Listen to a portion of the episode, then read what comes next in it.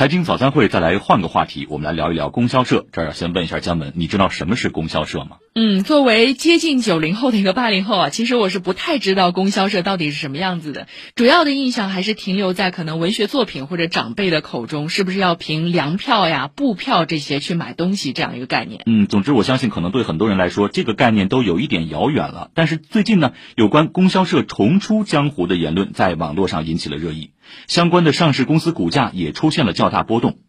在很多地方已经淡出人们视野的供销社，为什么会突然受到关注了呢？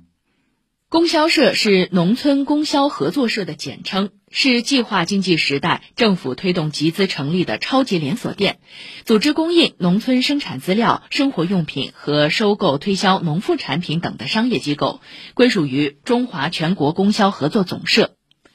十月三十一号。湖北日报发布的一则湖北基层供销社恢复重建至一千三百七十三个，基本覆盖全省乡镇的报道，经过多天发酵之后登上热搜。在部分不了解事实全貌的自媒体误导下，不少网友担心这是要回到统购统销的计划经济时代。事实上，供销社从未远去，只是不再扮演当今经济社会发展的主角，但是其规模仍不可忽视。中华全国供销合作总社第七届理事会第四次全体会议曾提到，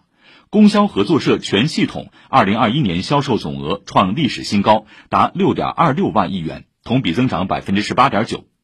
以上海为例，供销社系统不仅有邵万生、上海全土、三洋南货等老字号，还有松江商城、嘉定商城、奉贤南桥集贸市场、嘉定惠民生鲜集贸市场、上海市果品配送有限公司等商业主体。供销社虽然是品牌的娘家，但经营定位、商品选择、销售渠道等均由企业根据市场反响自行确定，不存在计划经济或统一规定。对于网上出现所谓供销社重出江湖的误解，其实只要厘清几个问题就能够迎刃而解。首先，供销社为何会淡出人们视野？这是因为改革开放之后，农村商品流通的市场主体日益多元化。人们买东西方便了，供销社不再是商品的主要流通渠道。那么，多地为何恢复重建基层供销社呢？这实际上体现的是国家对于乡村振兴和三农工作的高度重视。供销社可以提供土地托管服务，将无人机、绿色生物农药等新兴技术引进田间地头。换句话来说，它的主要受众是农民，可以给他们带来更好的生产和生活服务。还有人担心恢复重建基层供销合作社会不会形成垄断，这种担忧其实大可不必。如今市场经济繁荣，不论是供销社还是供销社品牌，选择哪些渠道销售哪些产品，拥有最终话语权的都是消费者。此事之所以会吸引这么多的关注，一方面是因为部分网络媒体缺乏基本素养，把新闻写成了谣言。